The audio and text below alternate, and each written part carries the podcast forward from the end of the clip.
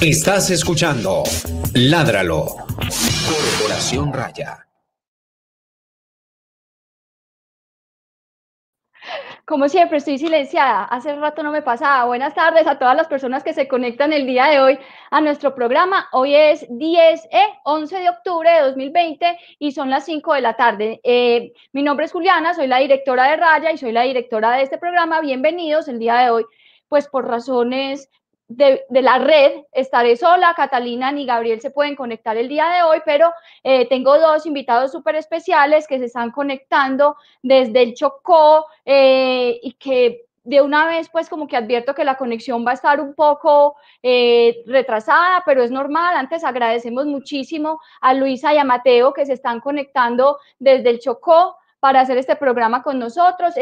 Luisa, Mateo, bienvenidos a Ládralo. Eh, ¿Cómo están? ¿Cómo está todo por allá? ¿Qué, qué cuentan?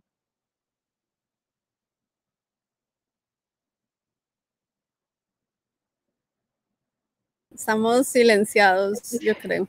Ahora sí. ya. Hola, gracias. Muchas gracias, Juliana, por la invitación y saludos a todos los que están escuchando y viendo. Bueno, eh, Luisa es la coordinadora del Jardín Botánico del Pacífico y Mateo, Mateo Giraldo, es un biólogo de la Universidad de AFIT que está trabajando allí. Bueno, no sé, ahorita nos explicarán bien cómo es ese trabajo, eh, pero están haciendo pues como un trabajo sobre las, una especie de ave rapaz que yo he tenido la oportunidad de ver en las fotos tan bonitas que publican en el Instagram, eh, pero de eso vamos a hablar más adelante. Eh, yo antes de empezar el programa pues tengo que hacerles dos preguntas que les hacemos a todos nuestros invitados.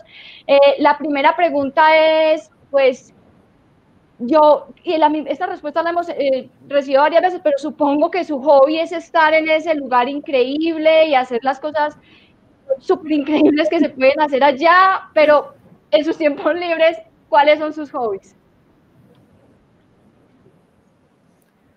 Eh, bueno, en los tiempos libres, aparte de caminar la selva, eh, por lo menos a mí me gusta practicar yoga. ¿Y Mateo? A mí me gusta kayak también, me gusta ah, kayak. kayak. Cuando, yo vengo aquí cambio todos mis hobbies y, y, empiezo a nadar en el mar y a andar en kayak. Eh, pero normalmente me gusta mucho la fotografía, entonces cada vez que salgo a campo tomo muchas fotografías y luego llego a la casa a revelarlas y a organizarlas y, y a ver un montón de cositas ahí que no me di cuenta en campo. Entonces eso me gusta bastante.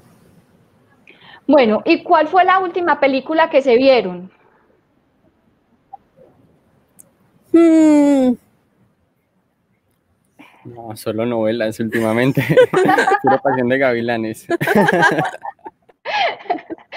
bueno, no está bien aceptado. Yo creo que, cuando estuvimos viendo mucho Netflix, eh, estuve viendo una serie que es Anne with E.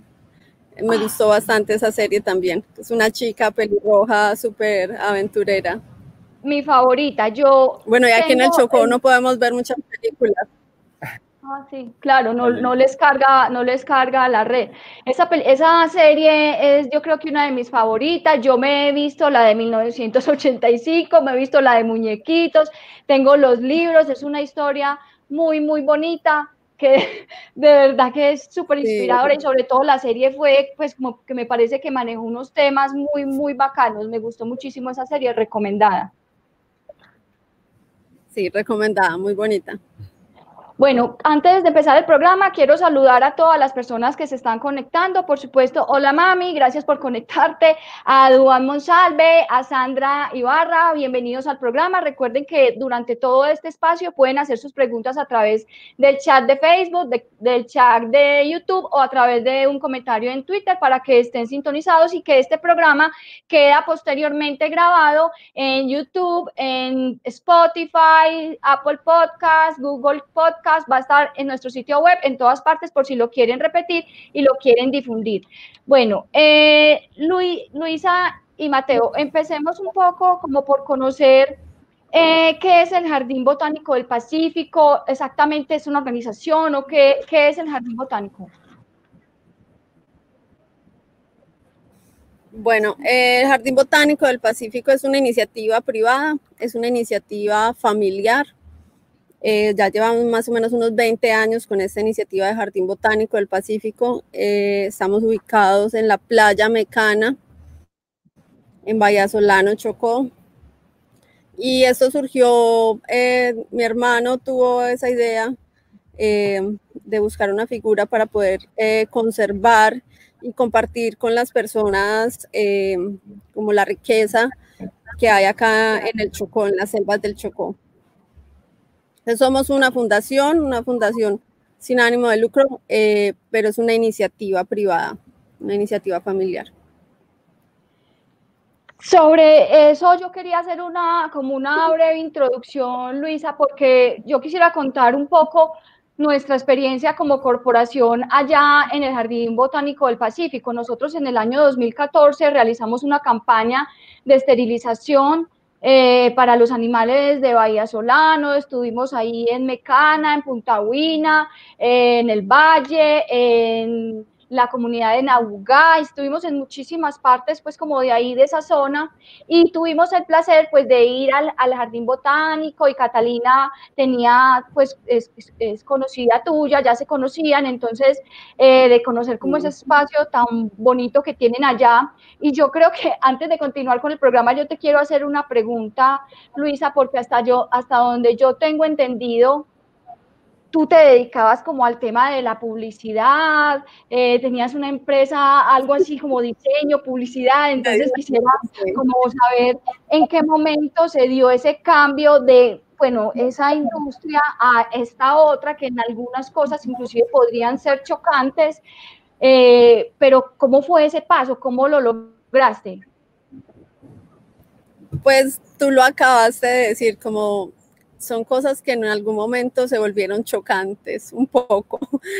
Eh, como que un poco eh, me cansé también de, ese tema de, trabajar y hacer algo que no era muy relevante, eh, no tanto para mí, sino como en realidad para el planeta.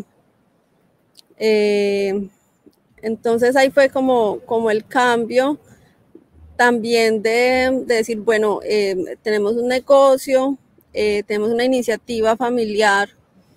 Eh, en ese tiempo mi hermano y mi mamá eran como los que estaban acá en el jardín botánico y por cosas de la vida, porque mi papá se enfermó y otras cosas, yo decidí venirme acá y y aparte de tener el negocio de diseño, también trabajaba como maquilladora por muchos años, como por 10 años.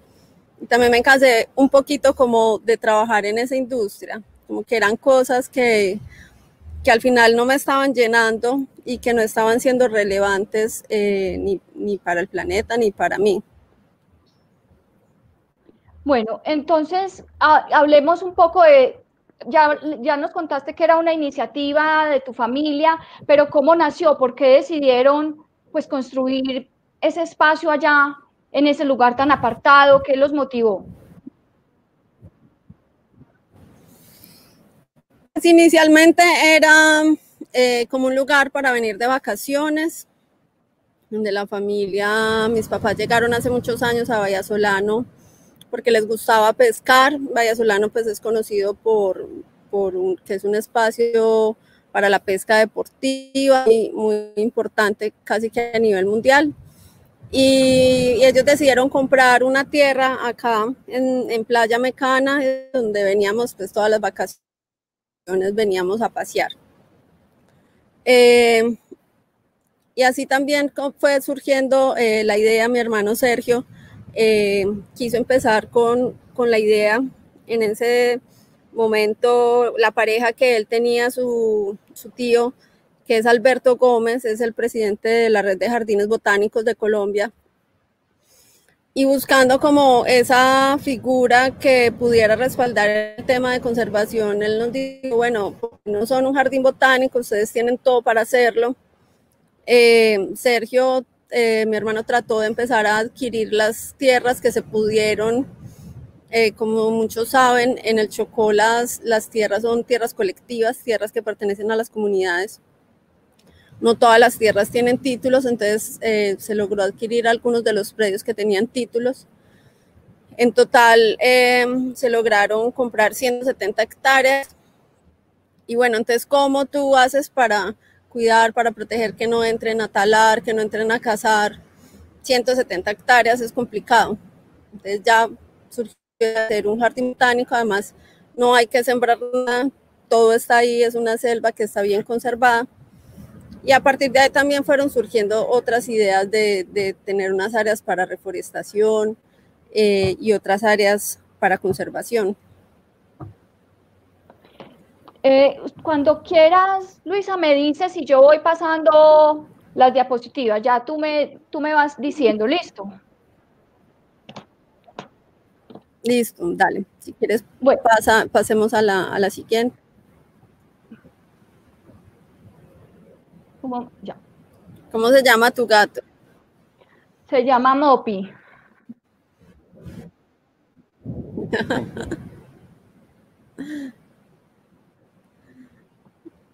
bueno, listo. Eh, dale. Ahí surgió, pues se quería contar un poquito como sobre el logo. Eh, bueno, el Jardín Botánico del Pacífico es como el único jardín botánico que hace, que está como parte con mar, manglares, eh, está la palma barricona, que es una palma eh, muy representativa, y los árboles gigantes. Entonces es un jardín botánico que tiene diferentes ecosistemas y eso era lo que queríamos representar en, en el loco. Bueno, yo pregunto por qué bueno, yo no sé si ustedes ya tenían como un conocimiento previo en el tema de botánica o de riqueza natural, pero ustedes, bueno, fue por el tío que, decidieron y, como utilizar ese espacio para tener un jardín botánico, pero más allá de eso, ¿qué representa como tal el jardín botánico para la biodiversidad y para el planeta? Pues eh, para explicar un poco eh, que Mateo explique eso. Mateo como biólogo nos puede explicar más eh, por qué es esa importancia. Eh, yo creo que para nadie es un secreto que el Chocó es una zona muy diversa de Colombia, es una selva donde aún queda muchísimo por estudiar. Y lo importante del Chocó es que los pocos estudios que se han realizado hasta el momento han arrojado que hay cosas muy increíbles todavía por descubrir. Eh, aún se siguen descubriendo especies, aún se siguen registrando especies que no se sabía que estaban acá, pero también están acá. Y es como ese, ese uno de los bastiones de la biodiversidad junto con la Amazonía que aún le quedan a Colombia. Son selvas extensas, extensas y gigantes, impenetrables, donde muchas veces solo habitan comunidades indígenas y, están ahí guardando, aguardando por, por ser eh, exploradas un poco por los científicos. Entonces la importancia del Jardín Botánico del Pacífico es que es un lugar cerca a una comunidad urbana, pero muy bien la biodiversidad. Y eso le facilita a, a los investigadores o a la gente que quiere conectarse bien con una, naturaleza en un buen estado de conservación, se lo facilita mucho porque está muy cerca. Esa es una, podría decir que es una buena, una buena respuesta. Bueno, ¿qué hace el Jardín Botánico del Pacífico?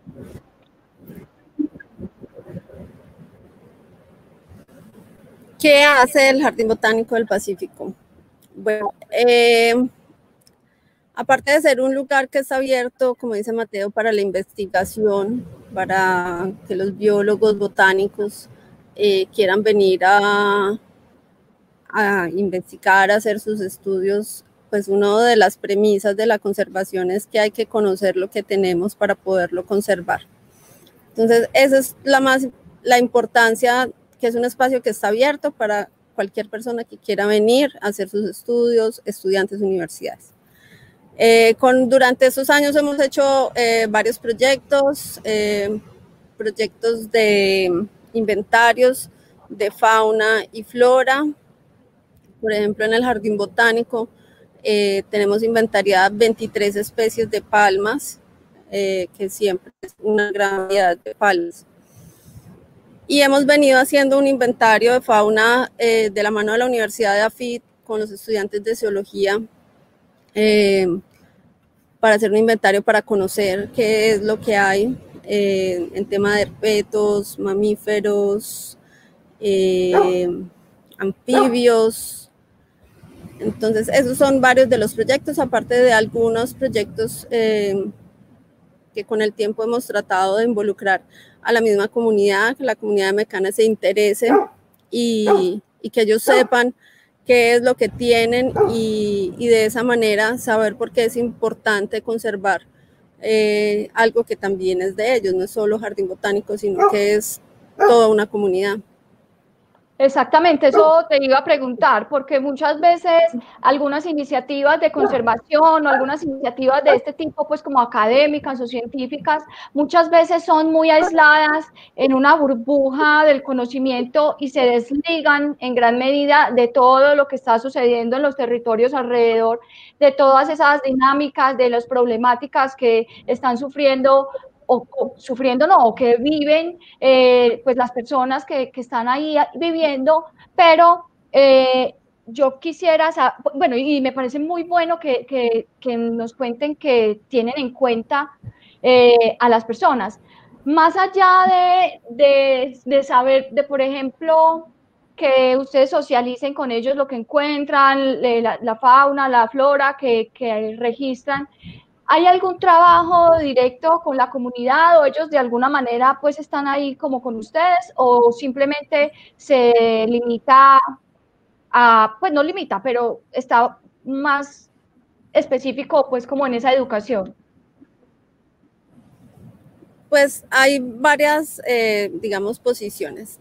Digamos que al principio muchas veces uno como persona que no es nativa, eh, puede caer también muchas veces en ese tema de no conocer o no compartir con la comunidad eh, este tipo de proyectos, ¿cierto? Que con el tiempo uno se va dando cuenta que, que ellos son los que tienen que conocer y, hacer parte de estas iniciativas. Entonces, con el tiempo hemos ido aprendiendo y hemos establecido una relación eh, que va hacia los dos lados aparte de, del tema, pues que ayuda, no tanto que ayudamos, sino que eh, es una fuente de ingreso también para ellos, porque muchas de las personas o colaboradores que trabajan con nosotros son personas de la comunidad, tanto las niñas de la cocina, eh, está don Antonio, que es nuestro guía y guardabosques, que fue eh, con el que empezamos todo este proyecto. Don Antonio tiene una historia muy bonita con Antonio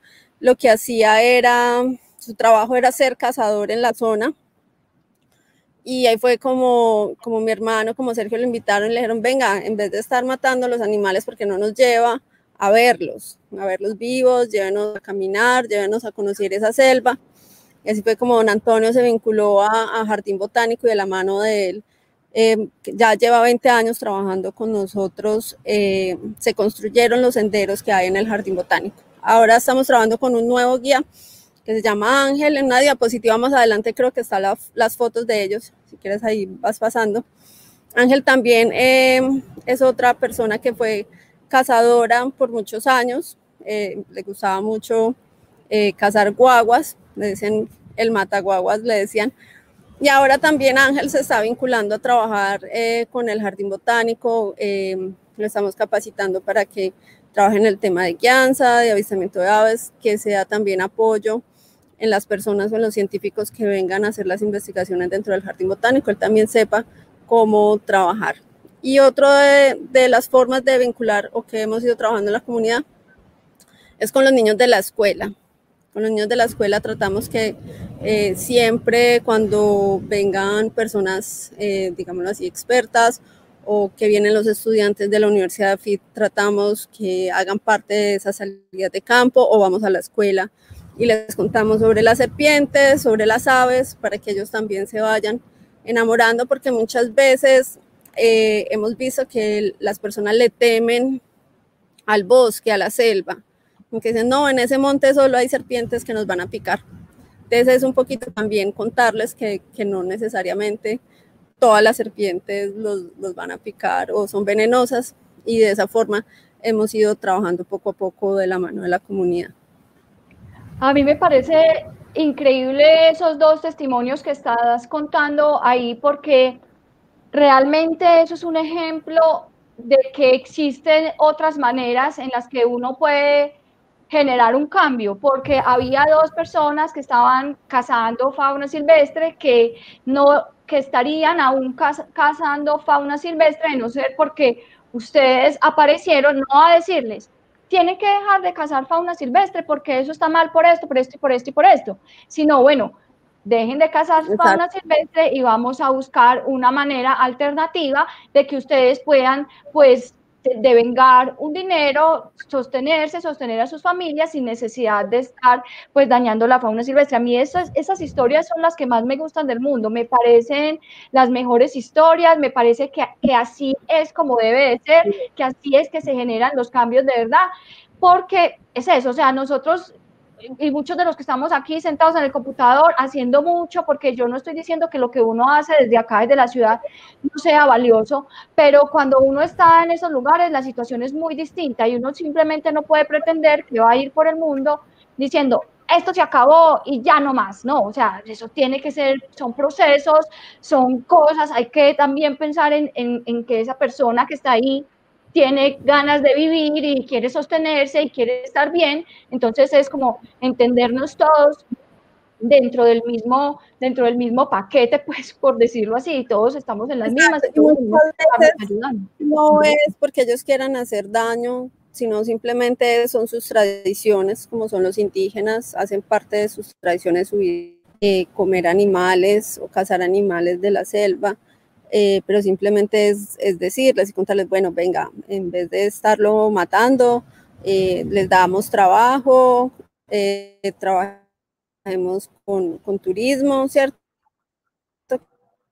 El turismo es una parte importante para volver la conservación sostenible. No sé si perdimos a Juliana. No, no, aquí estoy, aquí estoy, aquí estoy. Listo. Listo. Eh, quiero saludar a Carlos Mario, Cata dice saludes, hola Chacha, Cata Yepes, eh, Natalia Parada dice los admiro mucho por el proyecto que están desarrollando y Ana, hola Ana, nos saluda, me encanta Mecana y su jardín botánico, Juli, ¿tienes que ir? Sí, eh, segurito que, que, que vamos a ir a visitar si nos reciben. Eh, estudiamos desde kinder juntos, todo el colegio lo estudiamos juntas desde kinder. Se conocen desde chirriquiticas. Por eso nos conocemos. Sí. Listo, paso a la diapositiva. Sí.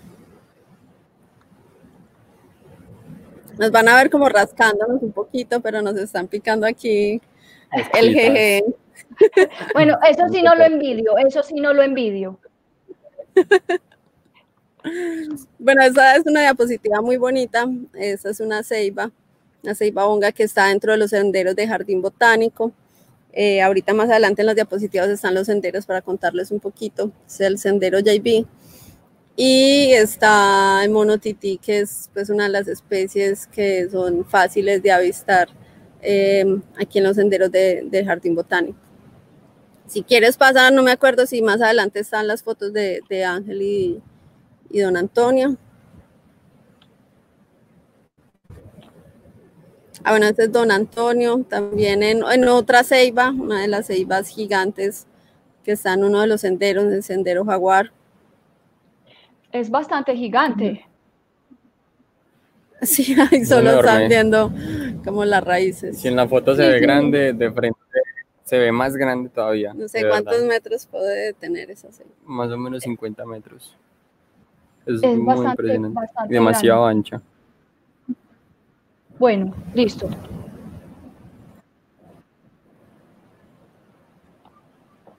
Yo quería, antes como de que ustedes expliquen esta diapositiva, que más adelante vamos a hablar de lo de lo que hace Mateo, pero yo quisiera saber, Mateo, cómo terminó allá. Puras casualidades, muy buenas casualidades. Eh, todo nació por el nexo que tiene la universidad con el jardín botánico cuando traen a sus estudiantes a, hacer las prácticas de la materia de zoología de vertebrados y había conexión con el profesor de, ese curso y en 2016 encontraron un nido del águila del águila arpía aquí en el Jardín Botánico y fue la sensación, el primer nido reportado para Colombia público, fue un alboroto muy grande, todo el mundo muy contento.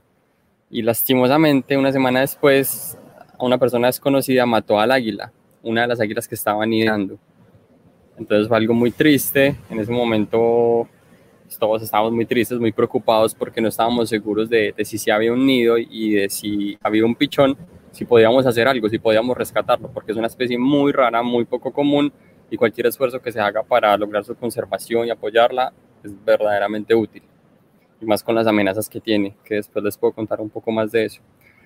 Entonces eso fue en 2016, eh, inmediatamente se empezaron a gestionar fondos y, y quien apoyara para traer un grupo como de investigadores a la zona lo más rápido posible para ver si se podía rescatar el pichón, si es que había un pichón, pero ni siquiera sabíamos y yo simplemente era un estudiante de pregrado de biología que tenía un dron. Y ya, y un dron es un aparato muy práctico para hacer una evaluación rápida de un árbol gigante, sin necesidad de traer un escalador con equipo y todo eso. Entonces vinimos así en un, en un vuelo flash, me acuerdo que llegamos un viernes, llegamos y eso fue coma y de un arranque para el monte. Eso se está apagando. Eh, de una corra para el monte y cuando llegamos a la ceiba y volamos el dron encontramos que sí había un pollito que estaba vivo. Era un pollito como de dos semanas, no tenía plumas, tenía plumón, como ese plumón de amarillo de los pollitos de las gallinas, así pero blanquito. Eh, inmediatamente se llama un escalador de, de Medellín y él trata de subir, pero se demora más o menos dos días porque estaba muy difícil el ascenso y lastimosamente cuando llega arriba el pollito ya está muerto. Entonces en ese incidente mueren dos águilas, es algo muy triste, pero inmediatamente todos quedamos tocados y, vinculados y, enamorados, pues y como con ganas de, hacer algo, de hacer algo más. Entonces ahí empezó un poco la, relación. Hace ¿Y hace cuánto estás allá? Años, en 2016. Ah, 2016. Bueno, eh, pero esto estás hace 10 días. Sí, yo 10 días por aquí. Apenas se pudo volar de Medellín. Eh, primer viajecito después de pandemia. viaje justo para poder seguir con ese proyecto de rapaces que más adelante les vamos a contar cómo va ese proyecto. Luisa, ¿vos sí vivís allá todo el tiempo? Sí, ya llevo cuatro años viviendo acá. Ah, listo.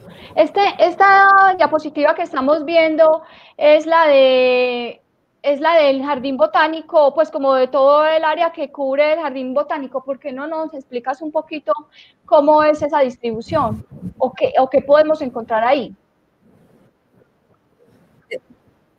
Sí, exacto. Ahí está eh, un poco zonificado lo que es eh, Jardín Botánico del Pacífico. Son 170 hectáreas parte de bosque secundario, otra parte de, bosque primario, un área de reforestación y hay otro área donde se encuentra también y se puede ver eh, la comunidad de Mecana.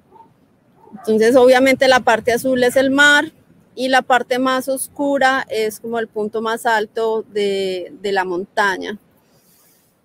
Entonces, para hacer eh, un jardín botánico y para que este proyecto pueda ser eh, sostenible, eh, quisimos crear de la mano de don Antonio unos senderos para que la gente pudiera visitar y hacer unos recorridos por esos puntos más importantes para que pudieran disfrutar y conocer esos árboles, esas palmas, esa fauna, ¿cierto? Y para que el proyecto pudiera de alguna forma eh, obtener unos ingresos, porque como te dije, pues somos una fundación y es una iniciativa privada, no recibimos ningún tipo de ayudas.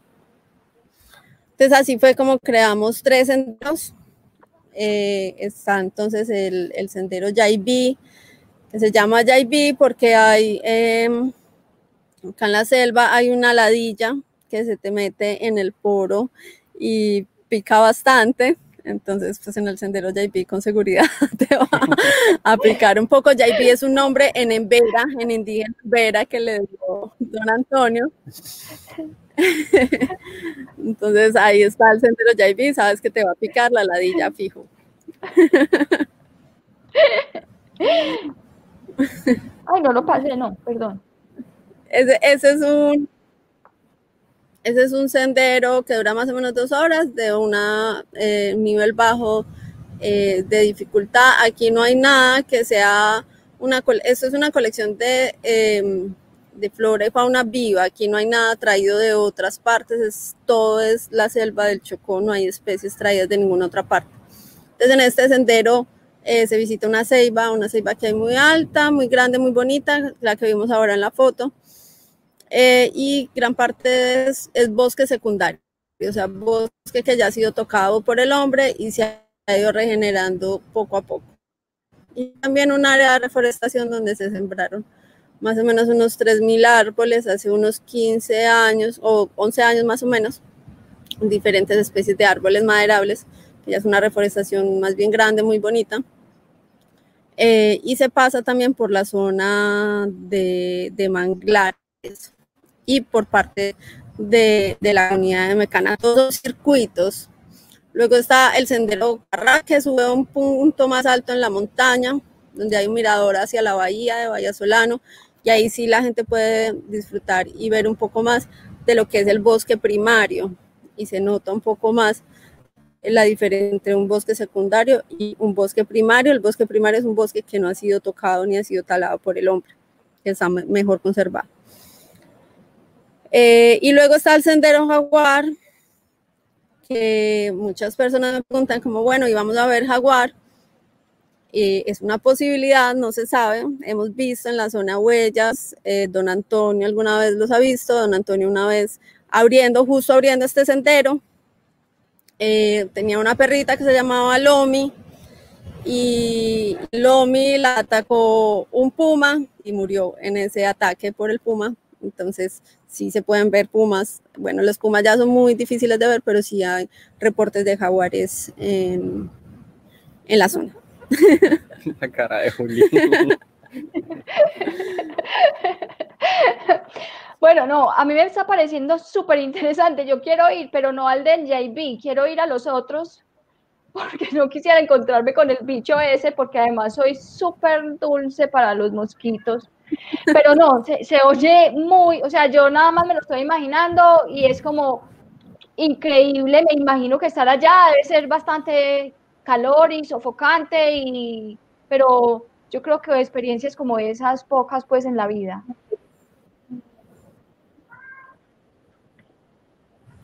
Nos saluda aquí. Pues es un poquito calor, no mucho, pues hay mucha humedad.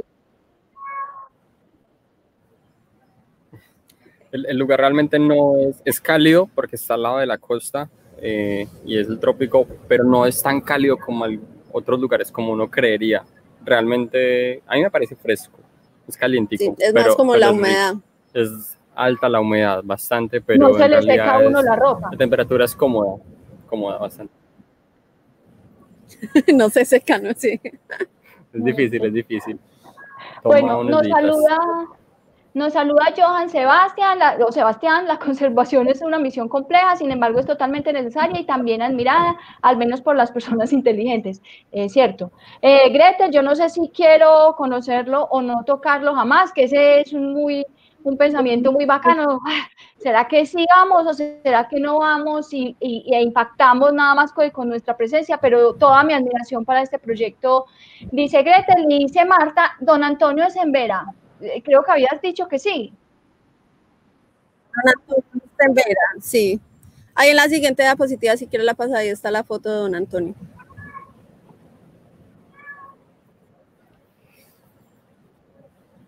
Estas son las personas que están trabajando contigo, pues con el Jardín Botánico en este momento, el equipo de guías. ¿Son ellos tres o hay más personas involucradas?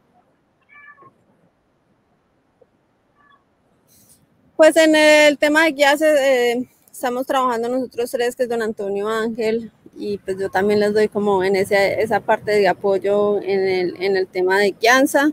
Y bueno, la idea ahora con el tema del proyecto que vamos a contarles más adelante sobre Rapaces, la idea es que crear un grupo de guías con las mismas personas de la comunidad, que ellos se vinculen, eh, se involucren, que cada uno también eh, pueda eh, aprender y generar capacidades para poder brindarle apoyo a, a cualquier científico. ahí está don Antonio, el de la camiseta negra. Antonio sí es es indígena en Veras de la comunidad de Pangui, pero lleva muchos años viviendo acá en Mecana. Hablemos de todos esos proyectos. Y está también Ángel. Ah, bueno, listo. Hablemos de estos proyectos. Eh, pues tienen este avistamiento, cuéntanos un poco. Bueno, pues ahí con Ángel, eh, la idea también es enseñarle a Ángel, eh, pues obviamente como buen cazador, tiene la gran habilidad de encontrar todos estos animales, ¿cierto? De rastrear sus huellas, eh, de saber cuáles son los árboles que les gusta comer, dónde se encuentran, dónde les gusta vivir, dónde les gusta dormir. Entonces, eh, con Ángel pues hemos venido enseñándole el manejo de los binóculos, de las guías de aves, guías de campo, eh, y también pues como en el tema de, saber llevar y, y, manejar los, los grupos que vienen a visitar y transmitir el conocimiento.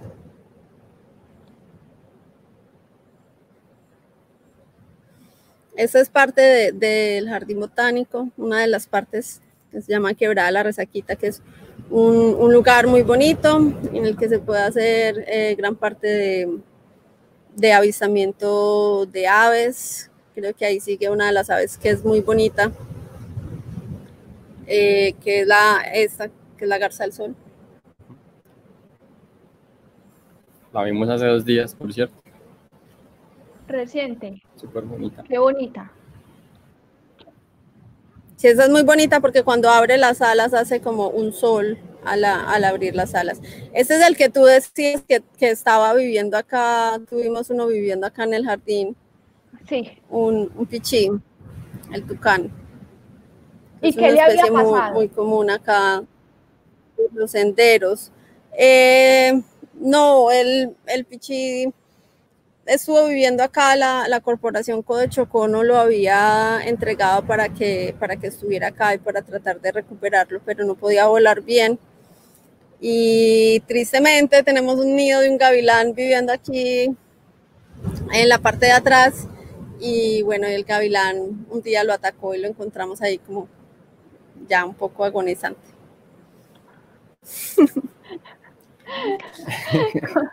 Continuemos. Cosas que pasan en la, naturaleza. Sí, sí. naturaleza. Bueno, cuéntenos un poco de todo este tema, pues como de avisamiento de aves. Veo, yo no sé mucho de especies, pero sé que hay personas que sí conocen de especies eh, mirando el programa en este momento. Entonces, ¿qué tal? Yo no sé si nos quieres contar un poco, pues como de, de de lo que una persona puede encontrar allá, una persona que quiera ver aves, ¿qué puede encontrar allá? Yo me enfoco más en las rapaces, pero hay varias especialidades como se ven en las fotos, eh, los trogones, eh, el colibrí que está en la segunda fotografía del medio es el, el, colibrí de Humboldt, que es difícil de ver en varias localidades de Colombia y hasta donde se sabe esta es como la localidad donde se ve con mayor facilidad canta todo el día aquí alrededor de la casa en el manglar, es muy chévere. Es una especie endémica. Es una especie endémica. Aparte, el jardín es un lugar muy bueno para ver migratorias y playeritos, porque como es la, el borde de la costa, muchas aves pasan volando por acá, por toda la línea. Entonces es muy cómodo. Está... Los manaquines. Eh, los manaquines, ese grupo, esas tres aves que están acá abajito, que son unos saltarines, son unas aves hermosas, chiquiticas, que vuelan súper rápido pero tienen colores muy vistosos, tienen bailes, tienen unos, unos, unos legs, unos aleteos que suenan como, como una palmada y suena durísimo en el bosque. Entonces son muy fáciles de ubicar y son algunas de las especialidades. Aparte pues de, de las rapaces, hay aves nocturnas, hay muchos tinamús y bueno, esas son algunas de las cositas que se pueden ver acá en el jardín. ¡Qué belleza! Eh, hay, muchos hormigueros, muchos pequeños, hay loras, hay guacamayas verdes también que pasan volando de vez en cuando y de cierta forma también es como lo que el bosque te quiera regalar. Hay animalitos de verdad muy, muy chéveres que si uno se le dedica, le salen. Todas esas fotos que acabamos de ver de, aves nos las compartió eh, Julián Parra, que es un chico que trabaja acá en Valle Solano haciendo avistamiento de aves, que conoce mucho también de las aves de la zona eh, y bueno, y de vez en cuando viene acá y nos visitan el jardín botánico, eh, también con algunos grupos para hacer avistamiento de aves. Y aquí está nuestro proyecto. Sí, exacto. Ya, como que hemos hablado un montón de él durante todo el programa, pero empecé, pero ya dediquémonos a entender de qué se trata. Bueno, primero quisiera que nos contaran un poco, ya nos contaste, Mateo, cómo surgió todo el tema del proyecto, qué lo motivó, pues cuál fue como el detonante para que ustedes empezaran a interesarse en esa especie, pero ¿por qué no nos contás un poco eh, de, de la especie y del programa? Listo. Eh, lo primero es tal vez como responder a por qué el águila arpía. ¿Qué tiene especial este pájaro? ¿Sí o qué? Lo primero es que es el águila más grande de América. Eh, no el ave rapaz más grande que tenemos en América, porque el ave rapaz más grande es el cóndor andino, que es gigantesco. Pero esta es el águila más grande, porque el águila, a diferencia del cóndor, caza. Y si hay registros de que hay cóndores que cazan, pero generalmente se alimentan de carroña, de animales muertos. Eh, el águila por el contrario, suele cazar, siempre suele cazar, eh, y vive en, los bosques bajos de las sierras tropicales. Entonces es un águila gigante que las hembras pueden llegar a pesar hasta 9 kilogramos. Eh, de altura pueden tener desde la punta de la cola hasta la punta de la cresta eh, un metro. Y cuando abren las alas, en su, en su envergadura, de la punta de un ala a la punta de la otra ala pueden llegar a tener 2.2 metros. Es un animal gigante realmente muy, muy grande. Es un depredador tope del ecosistema. Ella dentro de su dieta tiene más de 60 especies, eh, entre mamíferos, aves, reptiles. Entonces se alimenta de iguanas, tucanes, loras, guacamayas, eh, perezosos, monos, eh, tairas. Básicamente, ella, ella lo único como que no se puede comer es como un jaguar y un puma, pero de resto todo se lo puede comer. Es un animal que está en la línea de la cadena alimenticia y se encarga de eso, de regular muchas veces poblaciones de herbívoros. De hecho, el 50% de su dieta se basa en perezosos. Los perezosos son unos herbívoros eh, bastante importantes. De hecho, cuando uno estudia arpidas, se da cuenta de que hay muchos perezosos en el bosque, a pesar de que uno no los ve porque el 50% de su dieta se basa precisamente en ellos.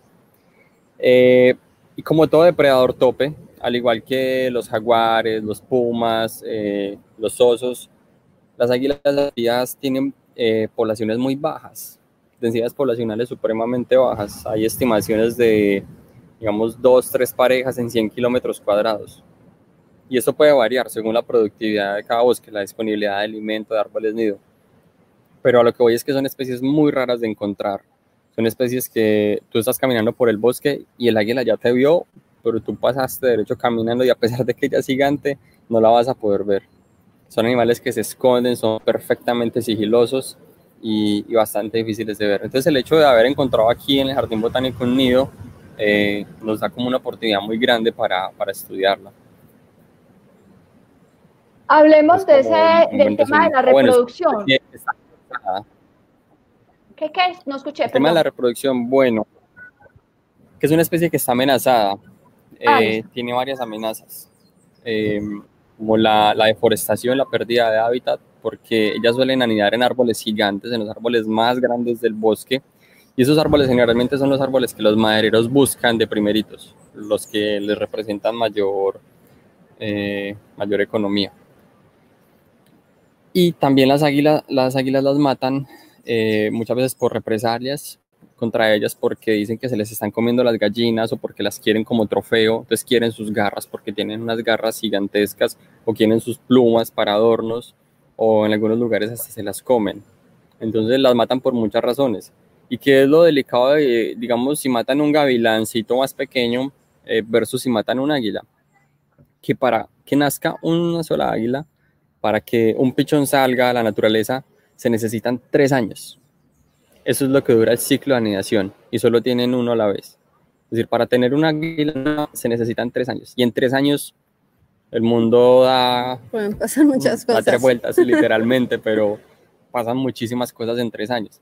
Entonces es una especie que al afectarse se demora mucho para recuperarse. Y por eso nosotros la podemos usar como una bioindicadora de, de cómo está el ecosistema.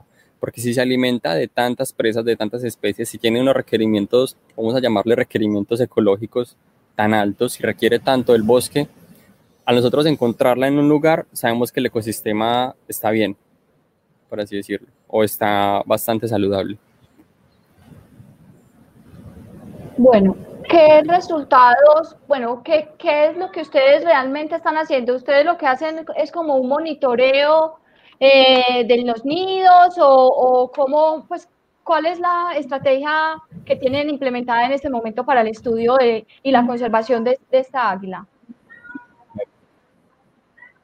Listo. Observar estas águilas es muy difícil eh, porque ellas se mueven por todo el bosque buscando presas. Entonces la información que tú puedes obtener de ahí es... No, no existe. Es, es un, un, encuentro así como incidental. La encuentras y ya se fue volando otro árbol y ya, la perdiste como para siempre, por así decirlo. Y no obtuviste mucha información. Entonces para aprender de estas águilas se usan mucho los nidos. Una vez se encuentran los nidos, resulta que estas águilas los conservan durante años. 10, 20, 30 años anidando en el mismo árbol entonces, tener un nido te asegura que las águilas van a estar llegando, puedes saber qué presas están comiendo, puedes saber cada cuánto le están llevando presas a la hembra o al pichón, puedes saber cuánto tiempo dura el ciclo de anidación del pichón y una cantidad de cosas. Entonces, lo que nosotros hacemos es buscar nidos eh, y tratar de estudiarlos. Ahorita en pandemia hubo mucho tiempo para pensar, para organizar muchas cosas y, y, y sí, reorganizarnos finalmente y junto con dos compañeros de Bogotá, eh, Felipe Barrera de la Fundación Alianza Natural y Ana María Morales y la Chacha aquí eh, con el Jardín Botánico, decidimos empezar un proyecto ya definitivamente con estas águilas que le apunte a, a levantarnos toda esa información importante de esa especie que es tan importante para el ecosistema, pero de la cual no se sabe absolutamente nada en Colombia nada, nada, no se sabe nada. Lo único que se sabe es como más o menos dónde está en algunos registros aislados. Pero de resto no hay información de, sus ciclos de anidación, de si sus presas o sus árboles son diferentes respecto a, los otros lugares donde se distribuye. Entonces eh, conformamos un equipo eh, y un proyecto, el cual llamamos Proyecto Grandes Rapaces. Ese proyecto lo que busca es generar información sobre estas especies, conocerlas, saber cómo se mueven, básicamente cómo piensan, todo sobre ellas, para saber cómo protegerlas, cómo conservarlas. Puntualmente aquí en el Jardín Botánico, en los últimos días, esta es nuestra primera salida de campo del proyecto, en los últimos días encontramos eh, un nido de arpía, las águilas de hecho volvieron a anidar al, al mismo árbol de 2016. Encontramos que la anidación va excelente, va en curso, hasta el momento hay un huevito, entonces estamos muy contentos porque nos asegura que vamos a tener águila para rato, más o menos por tres años. Entonces eso, estamos súper, súper contentos. Eh, una de las formas de obtener información entonces es que alguien esté todo el día mirando el nido desde el suelo. Por eso presenta limitantes como que no podemos ver mucho el nido. Eh, pues son nidos que están súper altos, entonces desde el suelo no se ve gran cosa. Se pueden hacer plataformas, pero son bastante costosas entonces lo que nosotros vamos a hacer es poner cámaras trampa. Eh, las cámaras trampa son unas cajitas pequeñitas, unas, camaritas eh, que tienen un sensor de movimiento y cuando el animal se mueve o si no las programa para que tomen fotos cada cierto tiempo, eh, ella te va a empezar a, recolectar información. Luego nosotros nos sentamos en la casa y vemos qué es lo que estuvo haciendo el águila, cuántas veces entró al nido, de qué horas a qué horas, cómo está el pichón, cómo está cambiando, eh, cómo se está alimentando, si hay otros animales que frecuentan el nido y empezamos a obtener todo, todo, todo, todo sobre las águilas y obtener mucha, mucha información. Y de esa forma nosotros podemos saber cómo protegerlas. Podemos decirle a la comunidad, venga, no, no mate las águilas de pronto porque no se les están comiendo las gallinas. Entonces, ¿quién es el culpable de las gallinas? De pronto es otra águila, pero por lo menos estas no. O de pronto es un zorro u otro animal. Entonces e, esa información empieza a ser útil y, la, la, idea es obviamente hacerla del manejo público y de la comunidad vinculándolos muy activamente eh, con el grupo de guías que estamos actualmente formando. Y bueno, eso es un resumencito de lo que estamos haciendo. Sí, ahí como para complementar a Mateo, lo bonito y lo importante de esta historia es como de un suceso, digámoslo así, trágico, que ocurrió hace muchos años, eh, ahora nos está dejando muchas enseñanzas eh, de cómo poder hacerlo de otra forma diferente, ¿cierto? Hasta ese momento, hasta que ese suceso ocurrió, no sabíamos que ese tipo de águila existía en el jardín botánico o existía en la zona. Eh, y ese fue un momento y un suceso importante eh, para mí en especial, que tú me preguntabas ahora, eh, ¿por qué dejaste tu vida en Medellín o trabajar en diseño para dedicarme a estar acá?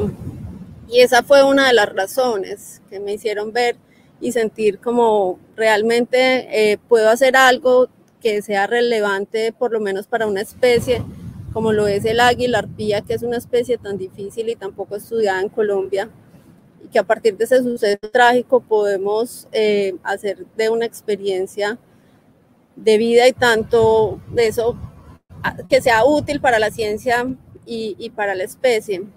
Trabajar con, con conservación, las personas que, que, lo hacen o lo han hecho, eh, es difícil, eh, es costoso, ¿cierto? Es difícil encontrar fondos,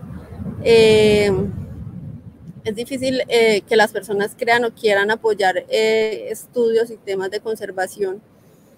y por eso es que tratamos de, trabajar acá con el, tema de turismo para que eso pueda ser realidad y que pueda ser sostenible.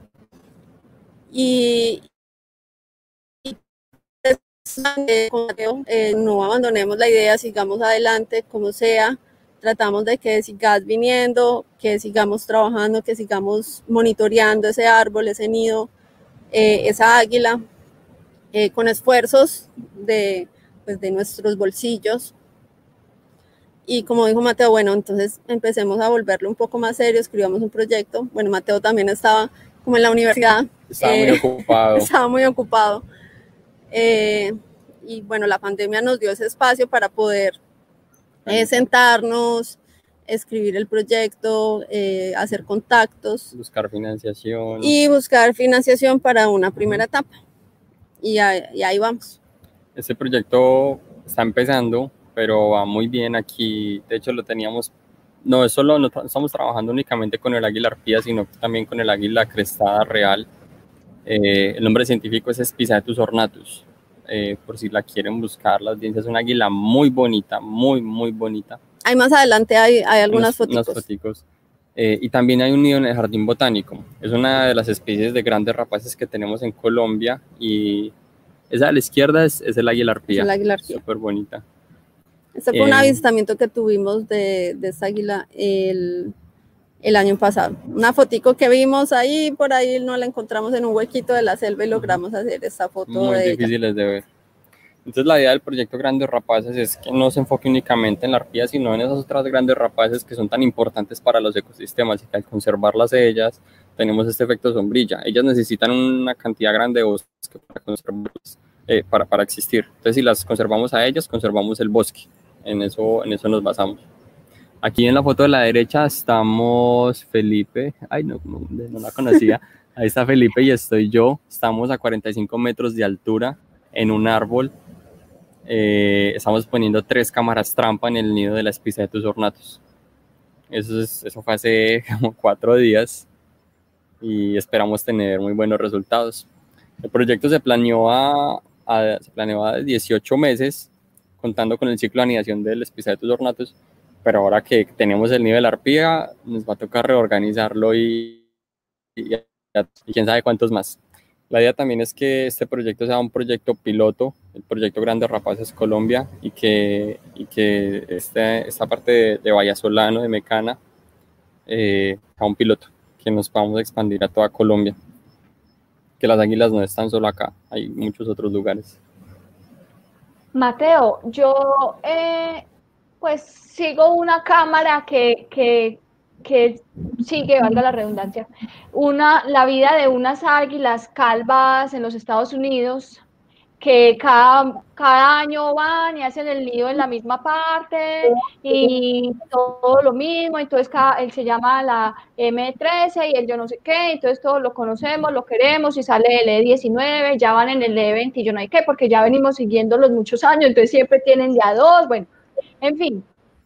Y una de las cosas que más uno pues se sorprende, sobre todo cuando empieza a escuchar la información del nido, es el peso y el tamaño que puede alcanzar el nido.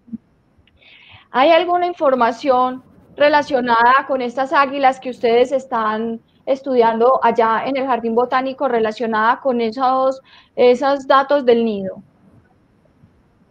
Sí, ese nido es, el nido de las águilas proporcional a, a su habitante, las águilas, es un nido gigante, es una canasta, no, no me cabe en la cámara las manos, pero es una canasta de un metro cincuenta por un metro cincuenta o por un metro. Es un nido de verdad gigantesco donde en caso de que una persona se suba, como a veces lo hacen los investigadores a poner las cámaras, perfectamente cabe parada o acostada. Son unas canastas enormes, a veces tienen un metro de profundidad y pesan muchísimo. Y como pesan tanto, estos nidos no pueden ubicarse en cualquier parte. Casi siempre se ubican en, en toda la base del árbol, justo cuando el árbol sube y se bifurca y saca ramas hacia todos los lados justo en esa base ubican el nido, porque es la parte que, mejor soporta el peso del nido. Y si hablamos de nidos, bueno, entonces estos árboles tan grandes no son muchos. Y aparte de ser grande, el árbol tiene que tener una estructura como de mano abierta, que le permita aquí tener una basecita que, reciba bien las ramas. Entonces, una vez las águilas encuentran un árbol que les sirve, no lo abandonan y, lo protegen y lo siguen usando año tras año. Entonces, finalmente, los nidos viejos son unas estructuras gigantes eh, de materia vegetal sobre materia vegetal con restos de sus presas y eso es un abono impresionante y ahí hay nidos de hormigas, hay nidos de otras aves, aves pequeñas que utilizan esas estructuras para, para, protegerse, como aves que, que, al águila no le importa que estén ahí y una cantidad de pífitas de plantas que viven sobre los árboles, o sea, eso es, es todo un ecosistema a partir del nido. El nido es una está enorme. Y de hecho hay casos de, conocí un caso en, en Darien, en Panamá, donde una águila que era primeriza ido en una rama secundaria, o sea, no en la base del tronco, sino como en una de las ramitas por aquí que le salió una Y. Y ese nido se cayó, por ejemplo. Cuando empezó el invierno, los vientos fuertes, el nido se cayó. Entonces, por eso las, las águilas siempre buscan estos árboles nido con las, las bases fuertes, árboles muy grandes, árboles emergentes que sobresalen por encima de, del dosel. Estas son algunas fotografías de, de la águila arpía. Esa, en esa diapositiva es, es la hembra. Ah, bueno. Esas no, ya, ya la devuelvo, ya la devuelvo. ¿Cuánto su...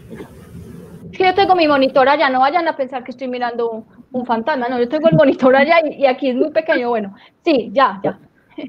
Pon las imágenes chiquitas, porfa, las que son la, varias. La diapositiva anterior. Esta. Mucho. Sí, ese por ejemplo es el macho de águila arpía.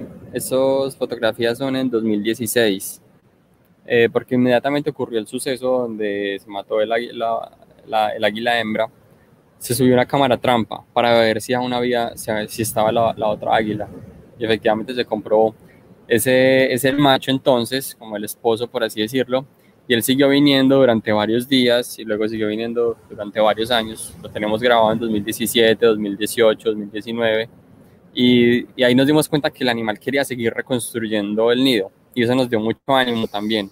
Porque son fieles a, como a su Son fieles a su territorio. Ellos, digamos, hay casos en los cuales se les tumba el árbol nido o por algún motivo pierden así su pareja y ellos pueden abandonar ese árbol nido pero no abandonan su territorio son, aves muy territoriales. Entonces, seguirlo viendo en el jardín, haber visto juveniles, porque también se vieron juveniles volando en los árboles o persiguiendo tropas de monos, nos llenó siempre de mucho ánimo y, finalmente decimos como no, pues si todavía hay águilas, hagámosle, démosle un proyecto y, y lo empezamos y coincidimos con que las águilas también empezaron a anidar nuevamente en el mismo árbol. Entonces ese consiguió otra esposa. Esa es la pregunta que, que, todos nos hacemos y que nadie puede responder, porque no hay forma de diferenciar una águila de otra, a no ser que tengan cicatrices, y este no es el caso. Entonces, la única forma de eso sería si el águila estuviera anillada, unos anillos de, de, aluminio con un código y un color que se les ponen para diferenciar entre individuos. Pero como esta águila no está anillada, no hay forma de saberlo. Yo diría que sí, que es el macho, es lo que yo quisiera creer que él fue fiel a su territorio, lo defendió, estuvo pendiente y, arcó nuevamente a anidar. La siguiente es, la nueva. La foto siguiente sí es la, la nueva esposa. Pero es divina. Qué animal tan hermoso. Es hermosa y es gigante. Espectacular, es gigante. Estuvimos todo el día haciéndole monitoreo al nido, de, 6 a 4 de la tarde más o menos, y el macho llegó en un momento y el macho, ah bueno, las hembras son más grandes que los machos, son como un 20-30% más grandes que los machos. Y el macho parecía un gavilancito al lado de ella, era un animal chiquito, ella es un monstruo gigante, pero el macho es un baby. Oíste, yo como tengo que... En esa diapositiva que estás presentando ya está la otra. Siga, siga, siga. Listo. Esa otra especie que está ahí es el Spizaetus ornatus, el ah, águila crestal. ¿Tiene como una coloración rojita o es que yo lo estoy viendo muy mal o qué? Esto sí. Esta es la otra especie. El Spicetus, este ya es el Spicetus ornatus, no es la arpía. Esa es la otra especie con la que vamos a trabajar, con la que estamos trabajando. Entonces pasa algo con las águilas, y es que cuando son jóvenes tienen un plumaje de juvenil, y a medida que van creciendo van ganando sus plumas de adulto. Entonces a la izquierda las dos fotografías son de un juvenil de aproximadamente, creo que tenían como 10, 12 meses en ese momento, y la fotografía de la derecha es ya de un adulto, que su pecho se pone así todo barrado. En esa otra diapositiva están los adultos construyendo el nido. En la de atrás, en la que me acabo de saltar. Así se ven los adultos. Mm, wow, muy bonita, muy están las cuatro fotografías. Son águilas supremamente bellas. De hecho, la especie, Ornatus, el epíteto específico hace referencia a ornamento, a lo ornamental, que es todo lo, lo bonito, todo lo bello. Está muy divina, me encantó. Bueno, pero espérate, entonces ya acabamos de hablar de las águilas o puedo hacer unas preguntas antes de seguir como a estas otras especies y grupos de animales. Pues yo creo que ya acabamos con las águilas, pero puedes hacer preguntas. Te quiero hacer una pregunta sobre eso. ¿Tienen identificados algún más individuos o o simplemente, o bueno, no sé, así, así no los estén monitoreando con la cámara, pero como ya hay ubicados que saben que están ahí, o en este momento solo está esa familia. En este momento solo tenemos un nido ubicado, un nido de águila arpía. Y uno de ornatus. Y uno de Spizaetus ornatus. El Spizaetus ornatus no ha empezado, está empezando su ciclo de anidación, están construyendo el nido apenas. Y en el nido de la arpía ya comenzó el ciclo de anidación, ya hay un huevo y esperamos que eclosione a finales de este mes, principios de noviembre. Y de ahí para allá son dos años y medio, tres de, de pichón. Pero entonces actualmente tenemos las águilas acá. Eh, hay que manejarlo con mucho cuidado. Eh, el turismo va a estar un poco restringido para la seguridad del ciclo de anidación y, y darle tranquilidad a las especies para que no se sientan muy perturbadas. Muy bueno. Sí, porque no falta el que como yo empieza, ¡ay, qué belleza, qué belleza! Total, no, hay, de hecho eh, estuvimos escribiendo todo un protocolo de visita para los turistas, porque no es cualquier especie, de verdad es una especie muy difícil de ver. Les cuento que en Colombia solo existen dos nidos de águila arpía confirmados públicos, este es uno de ellos, el otro está en el Caquetá, en una localidad que se llama Cartagena del Chaira, allá al sur de Colombia. Solo existen dos nidos. Es una especie de verdad muy rara, muy difícil de ver.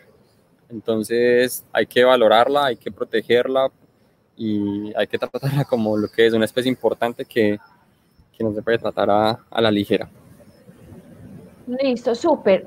Hablando ya entonces, eh, Luisa y Mateo, de otras especies de animales que, que, que se trabajen allí en la zona, ¿cuáles son? Pues que estén estudiando sobre ellas. Pues en el tema eh, de fauna, o sea, en sí que tengamos un proyecto constituido, solo estamos trabajando con el tema de, de águila de rapaces, eh, pero sí se han hecho algunos o varios inventarios sobre eh, como en este caso estamos viendo ahí derpetos, serpientes y ranas que son bien importantes para la zona y que gracias al estado de conservación del lugar son fáciles de ver y que siguen viviendo, siguen pues como, como existiendo.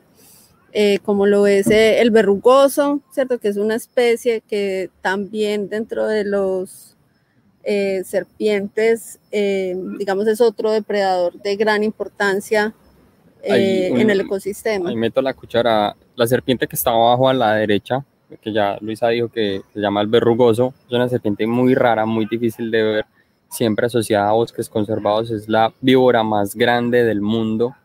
Le dicen verrugoso porque las escamas son tan grandes que parecen verrugas, son así quilladas, con relieve y es la víbora más grande del mundo. Es como comparándola con, con la mapanada, la cascabel. Ella es la más grande, llega a medir dos metros y medio, tres metros. Es un animal gigante. Y si la comparamos como con otros animales, viene a ser como el jaguar de las serpientes. O sea, es la que todos los herpetólogos quieren ver, porque es supremamente difícil de encontrar. Y aquí en el jardín está. Y habla muy bien del ecosistema. Y, eso es parte también del trabajo que se ha querido ir haciendo. Esta, esta diapositiva, por ejemplo, es un trabajo muy bonito que se hizo de la mano de, varias entidades y varios biólogos eh, con la intención o con la iniciativa de hacer educación ambiental. Eh, cierto, los reptiles y, los anfibios son especies que, digamos así, pueden ser eh, odiadas o amadas.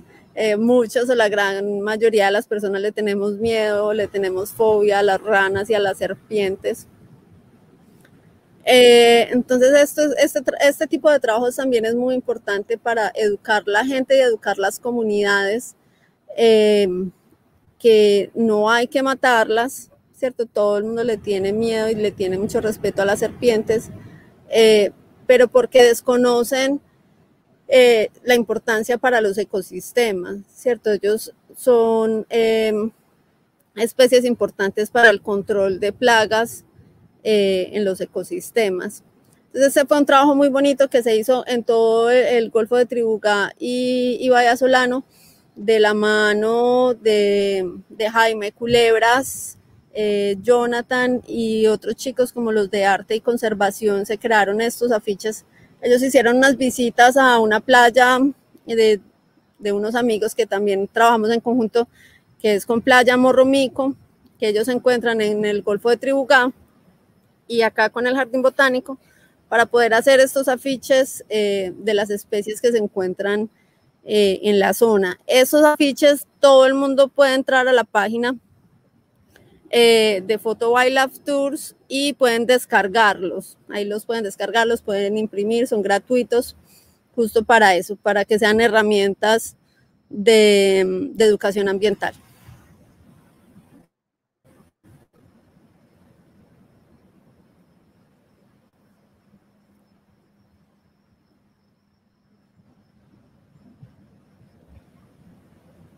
Luisa, ¿estás, ahí? Ahí ya pasamos a otro, a otro tema.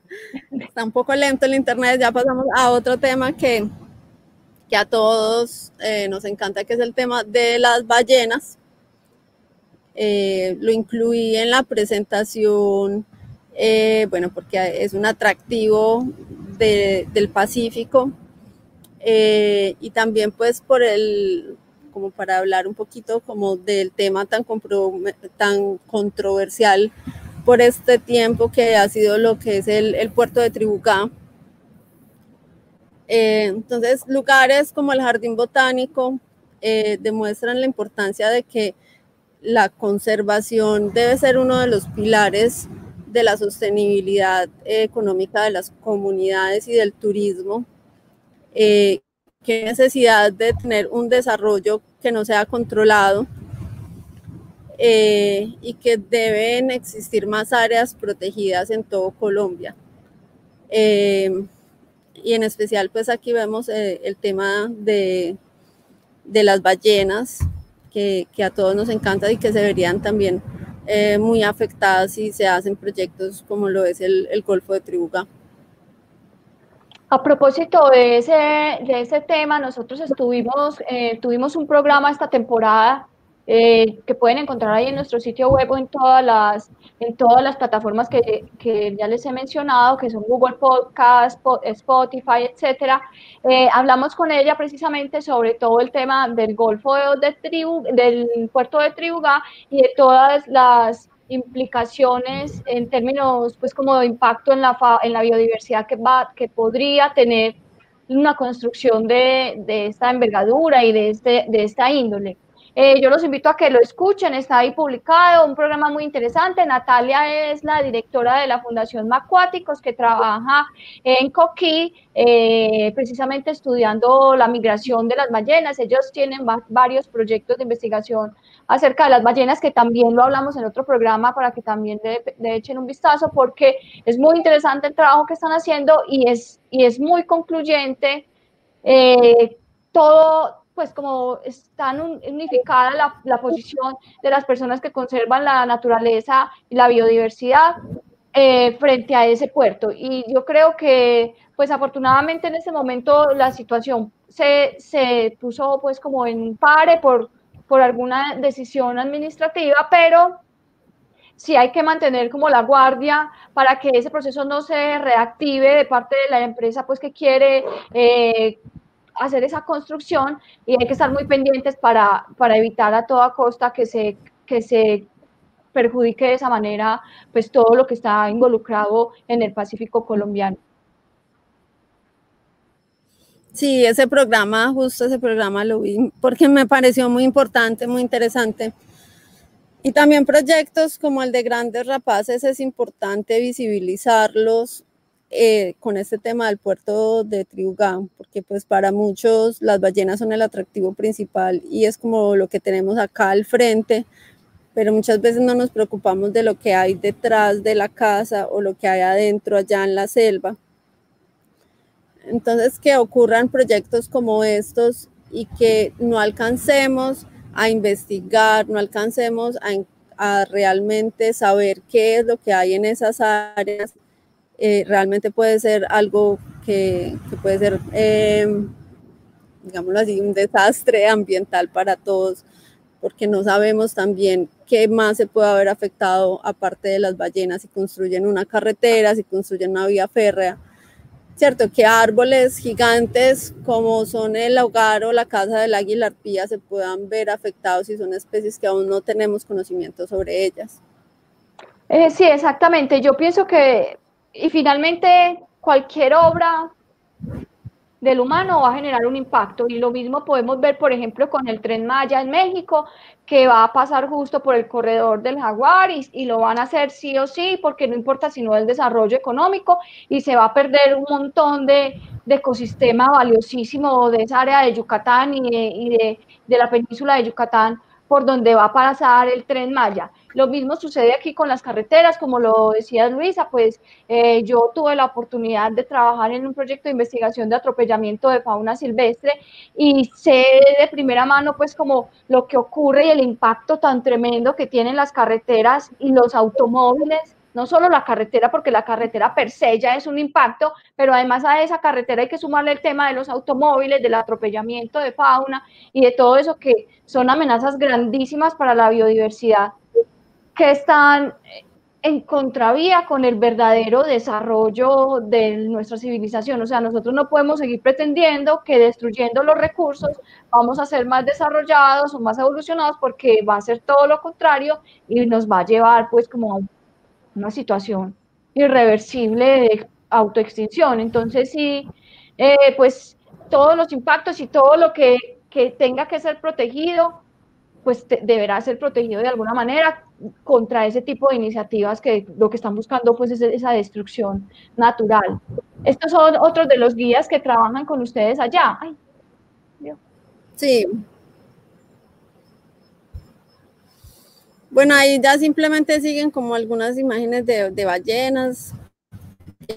como dijiste, pues ya tuvieron un programa extenso sobre, sobre ballenas. Simplemente quería eh, como mencionarlas, eh, que también hacemos parte de proyectos el año pasado junto con la guía que viste ahí, eh, y con el grupo de chicos de Madre Agua que también hacen turismo eh, con ballenas y proyectos de investigación, eh, pues logramos hacer un, un, catálogo muy bonito de fotoidentificación de ballenas, también para, para poder ir sabiendo un poco más cuáles son las ballenas que vienen a visitarnos a Bahía Solano y, y conocer cuál es eh, ese recorrido. Entonces, este también es parte de algunos de los proyectos que hemos hecho en, en Jardín Botánico. Ese, ese, catálogo lo pueden ver en la siguiente diapositiva. Hay una página web que se llama Happy Whale. En Happy Whale están todas las, las colas de ballenas. Eh, bueno, las colas de las ballenas son como la huella digital de los humanos. Es la forma para identificarlas. Entonces, de este modo, junto con los chicos de Madre Agua, logramos eh, eh, tomar bastantes eh, fotos la temporada anterior de algunos individuos que visitaron la zona. Y toda esa información es gratuita y cualquier persona que haga turismo y venga a conocer o a ver las ballenas, cualquiera de esas fotos que logren tomar de las colas de las ballenas lo pueden subir a esta página y así pueden identificarla, pueden contribuir también a, proyectos de investigación como lo es en Happy Well. Y también es muy lindo, es muy bonita esta ballena porque puedes ver el recorrido que hace esta ballena. Entonces puedes ver cuando pasó por Perú hasta cuando llegó a, hasta la Antártida. me pasé, me pasé. Tranquila, tranquila. No, ya estamos terminando. Simplemente ahí las últimas diapositivas como para invitarlos, para antojarlos que vengan a visitarlos. Eh, pues que el turismo es una de nuestras fuentes de ingresos para poder hacer realidad todo este tipo de, proyectos y de, y de conservación, eh, tanto como el que estamos trabajando ahora con Mateo sobre rapaces, como algunos otros proyectos eh, que se van gestando con el tiempo. Exactamente, Luisa. ¿Por qué no le contamos un poco a las personas que están conectadas cómo podemos apoyar la labor que ustedes están haciendo de conservación pues, de esa zona tan importante del país? Bueno, una de las formas, como te acabo de decir, es visitando, visitando eh, el jardín botánico. Eh, está, eh, lo llamamos el hotel, que es Mechanic Hotel en el que se pueden alojar para visitar el Jardín Botánico del Pacífico. Esta es una de las fuentes principales de ingresos que tenemos en el tema de, conservación. Ahora con el tema del proyecto de Grandes Rapaces, eh, estamos creando eh, una página, nuestras redes sociales en eh, Instagram, Facebook, ahí pueden apoyar, Twitter, pueden seguir el proyecto, pueden hacernos preguntas, pueden ver los avances que estamos teniendo en este tema del proyecto. Eh, de alguna forma, sea como sea, pueden apoyar, pueden aportar para que este proyecto siga adelante. ¿Y cuáles son las redes? Ah, bueno, les cuento un poquito más. El proyecto es un proyecto joven, como ya les había contado, estamos empezando, pero ya tenemos los primeros resultados. Es un proyecto que por ahora va a ir a tres años, pero la idea es que aquí en Vallasolano sea un proyecto piloto y que nos expandamos a toda Colombia. Entonces, cualquier ayuda va a ser bien, bien recibida. Eh, de verdad cualquiera. Nos pueden encontrar en las redes como Proyecto Grandes Rapaces Colombia, tanto en Instagram como en Facebook como en Twitter. Proyecto Grandes Rapaces Colombia. La página es nueva, bastante nueva, de hecho la creamos ayer eh, porque ya vimos la, la real necesidad eh, y vamos a empezar a subir contenido. Entonces ahí pueden seguir todo el desarrollo de lo que va a ser nuestra investigación. Somos pioneros en Colombia en hacer investigación con algunas de estas especies eh, y cualquier apoyo será bien recibido, desde vinculación con algunas instituciones, eh, apoyos económicos. Hacer conservación es algo muy, muy difícil en Colombia. No solo nos tenemos que preocupar por la parte propiamente investigativa para saber cómo debemos conservar, sino que también tenemos que hacer un trabajo muy grande con comunidades que es algo que generalmente no te enseñan cuando estudias biología o, alguna carrera afín y, y, es un reto para nosotros también. Pero por ahí vamos para adelante. Entonces, si nos pueden seguir para estar enterados de todo y, eventualmente quieren apoyar de alguna forma, muchas gracias y súper bien recibido el, aporte. la red del Jardín Botánico también? Sí, Jardín Botánico del Pacífico está en, en todas las redes también. Poniendo aquí para que no crean que es que estoy poniendo aquí las redes para que las personas los empiecen a seguir. Ahí está Jardín Botánico del Pacífico o la de las, de las rapaces, de cualquiera, pues yo pienso que las tienen que seguir las dos porque las dos son muy, muy interesantes todo lo que están haciendo. Ahí pues eh, no sé ¿qué, qué nos quieres comentar de esa diapositiva. Bueno, en lo que te decía que el, turismo es una de las fuentes principales de ingresos y también lo que hablamos al principio, el, apoyo a las comunidades, eh, que la mayoría o los colaboradores que hacen parte del hotel y, de la reserva de jardín botánico eh, son personas locales. Ahí vemos a, doña Marlene y a Angeli, a mí me gusta que las conozcas y, y sepa su historia. Eh, ¿cierto? Que ellas también son beneficiarias de todo este tema, porque siempre estamos apoyando su economía, la economía local, las dos son madre e hija y son madres solteras, cabezas de familia.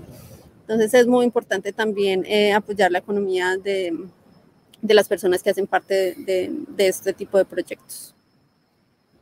Y ahí están las delicias que cocinan Marlene y Angeli. La comida es deliciosa, muy, muy deliciosa. Y esta es eh, como la última diapositiva.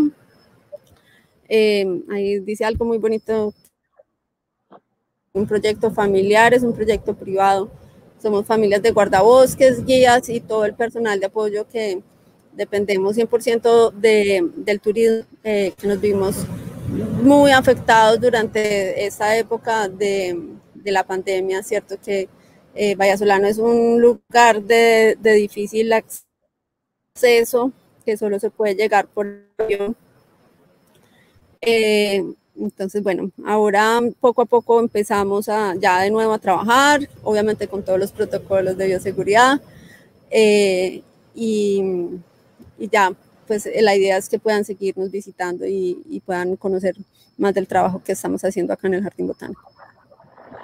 Eh, me parece pues increíble todo lo que están haciendo. La invitación es a todas las personas que nos están escuchando que pues eh, que, quieran conocer más de este proyecto, que quieran ir a pasar una temporada en el hotel, en el, en el Ecotel Mecana, para que pues apoyen no solamente la conservación de la selva del Chocó, sino la conservación de estas importantes especies que ellos están trabajando en este momento. Eh, ya, ya pues para terminar nuestro programa, eh, usted, por lo menos Mateo, vos, bueno, no, los dos, los dos, ¿qué les ha enseñado la selva a ustedes? ¿Qué, qué les ha, qué, cuál es, pues, por qué, quieren, por qué quieren seguir allá? O sea, ya sabemos que hiciste un cambio, pero en este momento sentís que ese cambio valió la pena, ¿qué es lo que estás logrando para tu vida poder hacer todo este proceso de conservación?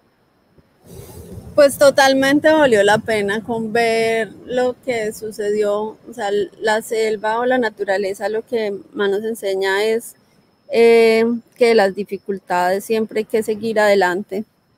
Eh, y lo vemos en un ejemplo muy claro con el águila arpía, que a pesar de que fue un suceso muy triste y trágico, eh, que perdió su, su, pareja, su familia, se regeneró, ¿cierto? Digámoslo así, y pudo seguir adelante.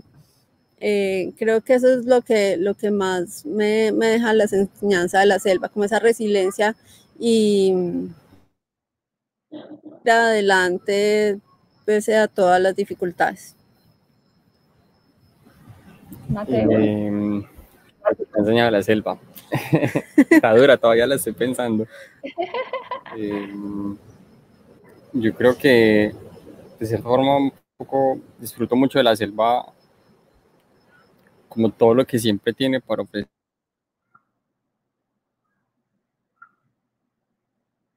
Se quedaron en estatua, están ahí. Todo eso que siempre tiene para ofrecerte, a pesar de que siempre puede ser el mismo lugar, pueden ser los mismos árboles, pero pues creo que eso es como lo mejor que hay para, ofrecer. Es una visión más de biólogo.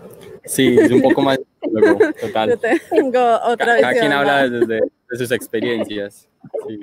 Bueno, no. Yo los felicito. Sí, aquí Luisa, Mateo.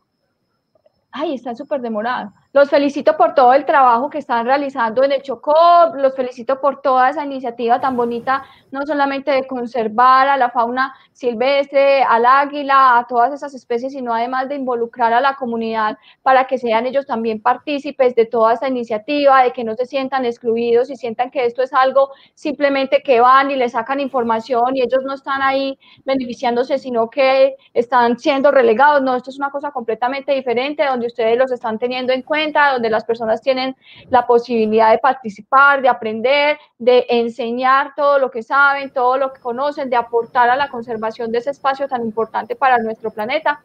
Y felicitaciones por todo ese trabajo y muchísimas gracias por haber eh, pues aceptado la invitación de estar en este programa.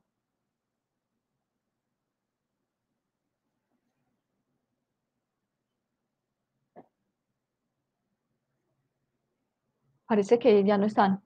Bueno, eh, a todas las personas que se conectaron el día de hoy, muchísimas gracias por haber estado aquí. El próximo domingo nos volveremos a ver con otro tema de interés para los que queremos y protegemos a los animales. Chao.